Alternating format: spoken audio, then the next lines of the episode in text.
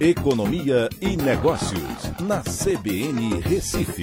Oferecimento Atena BGA Investimentos, o escritório referência da XP Investimentos em Pernambuco.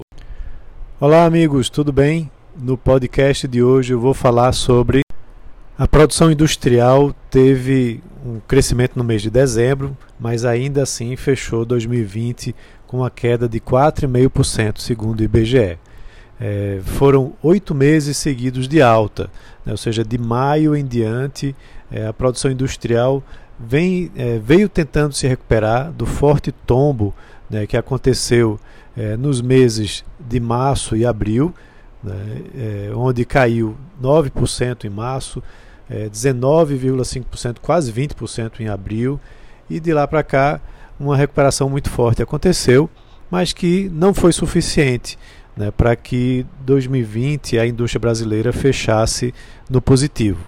Né? Então, uh, um setor principalmente uh, foi o que mais sofreu né, durante essa, uh, esse ano de 2020, eh, que foi o da fabricação de automóveis. Ele representa um, um segmento importante da indústria brasileira e recuou 34,6% eh, no no, no ano como um todo. Considerando um segmento mais amplo, que aí seria veículos automotores, reboques e carrocerias, a queda foi de 28,1%. Há alguns outros setores que fecharam o ano no positivo, né, como, por exemplo, produtos alimentícios, perfumaria, eh, farmoquímicos e farmacêuticos, papel e produção de papel, eh, derivados do petróleo e produtos do fumo. Mas a maioria dos setores apresentou forte queda durante esse, é, esse ano 2020. É, quando você vai olhar de todo jeito o mês de dezembro, né, a gente tem uh, uma, um dado até importante. Né, foi um crescimento de 0,9% no mês de dezembro, e quando, isso em relação ao mês anterior, e quando comparado com o mês de dezembro de 2019, aí o crescimento foi de 8,2%.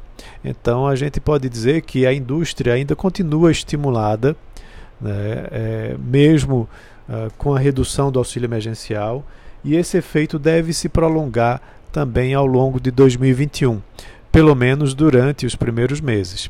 É, no mês de dezembro, o destaque foi justamente a indústria de automóveis, enquanto que a indústria de alimentos apresentou uma redução, uma reduzida é, no seu ritmo de crescimento, e inclusive no mês de dezembro, o seu de desempenho da indústria de alimentos foi negativo.